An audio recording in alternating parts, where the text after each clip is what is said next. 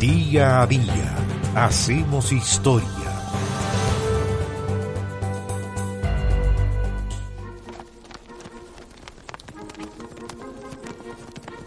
En Salta, en Argentina, el 22 de junio de 1872, murió el militar trasandino Rudecindo Alvarado, que tuvo una destacada participación en la independencia chilena.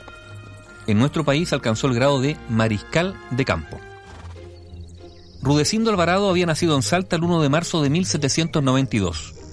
Era hijo de un comerciante español, Juan Francisco de Alvarado, y de Luisa Pastora Toledo y Pimentel, y se educó en su ciudad natal. Estudió después Derecho en la Universidad de Córdoba, la que debió abandonar pronto por la muerte de su padre, lo que lo puso al frente del hogar, debiendo convertirse en comerciante para sostener a la familia.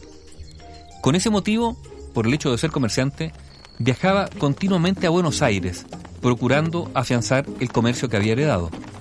Y justamente, estaba en Buenos Aires cuando se produjo la Revolución de Mayo de 1810. Se unió al ejército del norte, pero no hizo la primera campaña del Alto Perú. Se unió después a las fuerzas de Belgrano y combatió en Las Piedras, Tucumán, Salta, Vilcapugio y Ayohuma.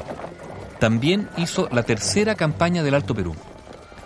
Cuando José de San Martín inició la formación del ejército de los Andes, Alvarado se trasladó a Mendoza, donde fue ascendido a jefe del batallón de cazadores de los Andes. Formando parte de la división del general Las Heras, cruzó la cordillera y luchó en Chile, en Chacabuco. Después de esa batalla marchó hacia el sur de nuestro país, participando en las batallas de Curapaligüe, Gavilán, Concepción y Talcahuano. De regreso hacia el norte, luchó en la derrota de Cancha Rayada y en la victoria definitiva de Maipú el 5 de abril de 1818, donde fue comandante del ala izquierda. Tuvo una destacada participación Rudecindo Alvarado en la segunda campaña al sur de Chile y estuvo al mando de las fuerzas patriotas en la batalla del Biobío. Fue ascendido entonces a coronel. San Martín lo envió con gran parte del ejército de los Andes a Mendoza, pero cuando comenzó la Revolución Federal en San Juan, logró pasar con parte del mismo ejército a Chile. Se unió luego a la campaña al Perú como jefe del regimiento de granaderos a caballo. Participó en las negociaciones con el virrey Pezuela y fue de los primeros en entrar a la ciudad de Lima, y allí fue jefe del Estado Mayor del ejército peruano. A mediados de 1822, José de San Martín renunció y abandonó el Perú, pero antes, antes de retirarse, nombró a Rudecindo Alvarado gran mariscal del Perú y jefe de todas las fuerzas argentinas. Pero, derrotado por los realistas, fue nombrado entonces gobernador de la guarnición del Callao, pero esa guarnición se sublevó y se pasó a los españoles. Entonces fue tomado prisionero, trasladado a La Paz, pero los propios carceleros más tarde lo liberaron. Volvió a Buenos Aires, fue nombrado inspector general de armas, se unió al ejército que llevaba la campaña del Brasil, aunque no participó en esta. El año 1828, Rudecindo Alvarado volvió a Chile a cobrar sus sueldos atrasados.